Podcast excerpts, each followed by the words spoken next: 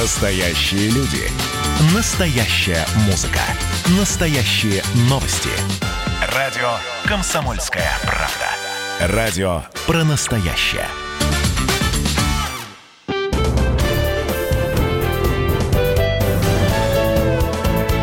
Гость в студии. Комсомольская правда продолжает горячую линию, посвященную поправкам в Конституцию. Известные политики и артисты отвечают на самые острые вопросы, связанные с грядущим голосованием. Очередным гостем комсомолки стал пианист Денис Мацуев. Он рассказал о поправках в Конституцию, которые сам предложил. Когда только мы э, собирались, наша рабочая группа, это было во второй половине января, когда у нас э, история только начиналась, и мы с моими коллегами, уважаемыми, начали обсуждать эту историю, как нам прописать тот, а, не только, так сказать, наш цех, потому что культура — это не только музыка, музеи и театры. Культура — это нечто такое, когда академик Лихачев говорил, что ей должна быть пропитана от кухарки до президента, понимаете? Это то, по каким смыслам мы живем, духовность, которая у нас всегда была в практически каждом человеке. Это, на мой взгляд, очень такая знаковая поправка, потому что, на мой взгляд, культура э, есть э, практически то же самое, что и герб, и флаг, понимаете? Мы гордимся нашей культурой и э, хотим, чтобы она была такой бережном, э, бережной, бережной защите от всего, понимаете? Это, это очень-очень важно. Денис Мацуев о том, что даст культуре внесенная им поправка в Конституцию. Конкретно эта поправка не, не скажет на то, что вот, э, скажем, завтра будет в 10 раз больше залов или в 10 раз будет больше музеев. Это поправка на то, что культура наша будет защищена. У нас будут на любые доводы, которые будут э, решаться, на любом абсолютно уровне, вплоть начиная от музыкальной школы, заканчивая концертными залами, музеями, театрами и так далее. И я уверен, что это, это, эта поправка даст некий стимул к тому, что э, чтобы у нас и публика ходила больше в концертные залы, и отношения и сейчас буду говорить о своем цехе, и то, что уроки музыки стали правильные, я бы так сказал, в общеобразовательных школах. И много-много. Это, это цепочка, понимаете? Это это вершина, это поправка, это, это Эверест, от которой идет все а, во многие-многие отрасли. Я уверен, что та культура, которой мы гордимся, мы будем ее всегда охранять бережно. Теперь уже на законодательном уровне, если все будет в порядке, если поправки будут приняты, я очень и очень на это надеюсь. Но, тем не менее, это не только о финансировании, хотя понятно, что без этого невозможно, но и о том э, стимуле, я бы так сказал, стимуле для многих, многих побед в, в нашей отрасли. И, конечно же, здесь речь еще идет о духовности. Пианист Денис Мацуев о том, начал ли он выступать с концертами. Понятно, что пока еще запрещены массовые мероприятия, пока это все проводится онлайн. А, я уже съездил в Берлин, сыграл с Берлинским филармоническим оркестром. А, на Мамаев Курган был концерт, были концерты на ОКО, это все онлайн. И также 2 июля первый будет концерт в парке Заряди, это будет съемка. Это также будет онлайн, пока без зрителей. Денис Мацуев о том, как его семья пережила карантин. А, знаете, это был очень необычный период. Необычно в плане того, что прекратились концерты и гастроли. Организм поначалу не понимал, что происходит. Но это было все компенсировано тем, что я действительно познакомился с, со своей Анной Денисовной в э, самом, что ни на есть, домашнем формате, потому что до этого она меня не видела практически. Ну, очень редко я залетал э, на несколько часов и улетал дальше. Конечно, они иногда часто со мной ездили, но все равно вот так подряд три месяца – это уникальное счастье, которое для меня э, до сих пор продолжается, хотя уже я уже начинаю выезжать на некоторые концерты, но тем не менее это, это удивительно смотреть за тем, как развивается твой ребенок, как она показывает нам. Каждый день практически были представления, свои спектакли, моноспектакли, и кукольный театр, и драматические, э, и, и комедия. Я это все музыкально оформлял.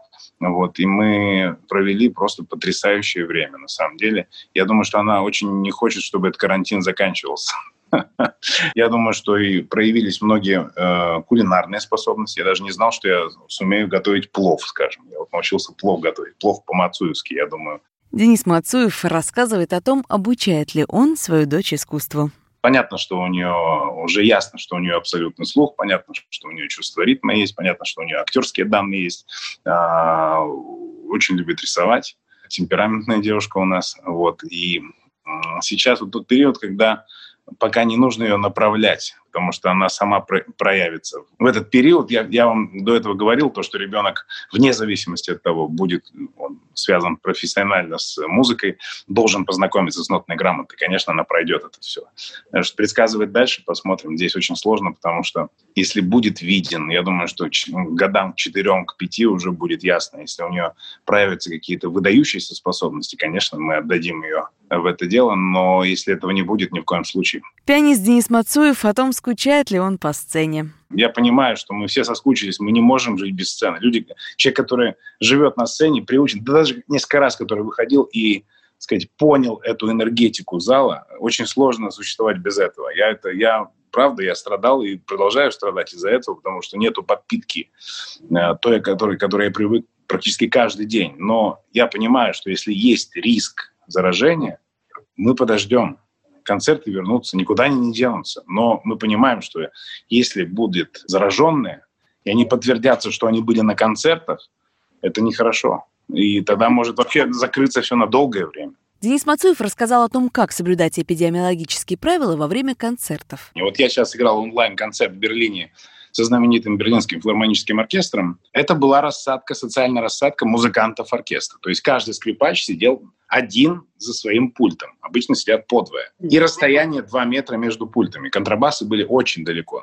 Их даже надо просто... Видно их даже не было. Где-то там за горизонтом практически. Первые полчаса музыканты просто, сказать, ну, привыкали к этому звучанию. Понимаете, это Берлинская филармония, это как Роллс-Ройс, понимаете, это один из самых гениальных великих оркестров мира, которым руководил Караян и Абадо. А, зал больше двух тысяч э, человек, и сцена предназначена для 120 человек. На сцене находилось 25 человек, понимаете? Ну, через полчаса мы нашли контакт. Это было, это не так, не так, скажем, трудно, ну, просто непривычно.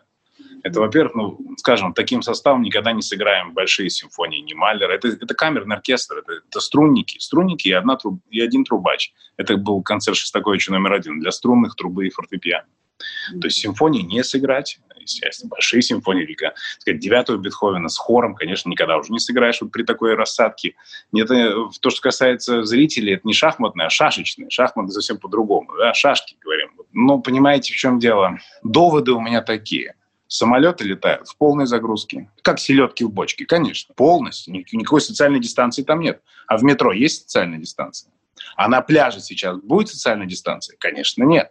А что происходит в ресторанах и кафе сейчас, которые открываются? Понимаете, чем концертный зал, больше риска, чем, скажем, в самолете в котором курсирует вот эта история вся, если, не дай бог, один заражен. Здесь очень много вопросов, на самом деле. Денис Мацуев о том, когда можно начинать играть концерты в России. Я думаю, что с августа месяца можно начинать так, так называемые пробные концерты с этой шашечной рассадкой зрителей в залах. То есть как это, как это все технически провести? Должны быть э, специальные люди, которые контролировали этот процесс именно захода в зал. Концерты должны быть в одном отделении, я так понимаю, без перерыва, а, без буфетов. Мы все прекрасно понимаем, что это постепенный выход. Нельзя так сказать, что вот в раз все откроется. Это невозможно. Вся Европа так выходит. 100, 100 человек, 300, 500, 1000, полный зал. Я думаю, что нам, нам, этого, нам этого не избежать. Хотя я понимаю, что для людей, которые идут на вот на такой непривычный, скажем, концерт с мерами безопасности, вопрос, будут ли ли сидеть в масках или без масок, тоже непонятно. Понятно, что музыканты в масках не могут играть на сцене, тем более духовики, которые дуют свои инструменты. Денис Мацуев рассуждает о том, как коронавирус сказался на жизни музыкантов. Кто-то говорит о второй волне осенью. Раньше опять все закроется по новой, и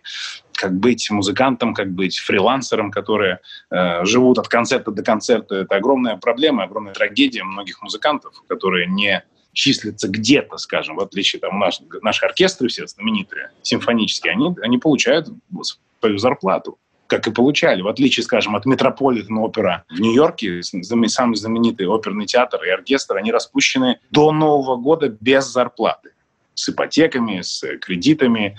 Э, это огромная трагедия. У меня там много музыкантов, много друзей играет в этих оркестрах. Вот они остались на на улице. Но у нас проблема другая, у нас проблема фрилансеров, которые совершенно находятся в ужасающем положении сейчас. Я имею в виду те музыканты, которые не числятся нигде, а солисты, которые живут от концерта до концерта. Они, кто не преподает онлайн, скажем, хоть как-то можно зарабатывать, а так они меняют свою профессию, они занимаются там доставкой еды или доставкой. Это огромная трагедия, и наша задача сейчас понять, как, как помочь нашим коллегам.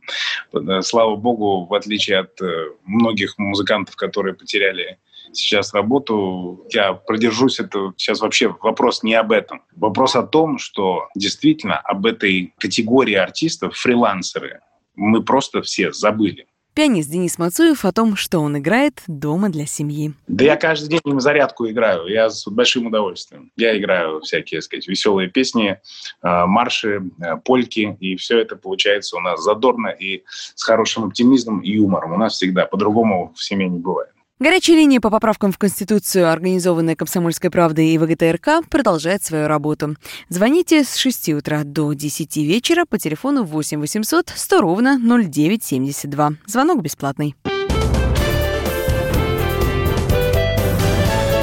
Гость в студии.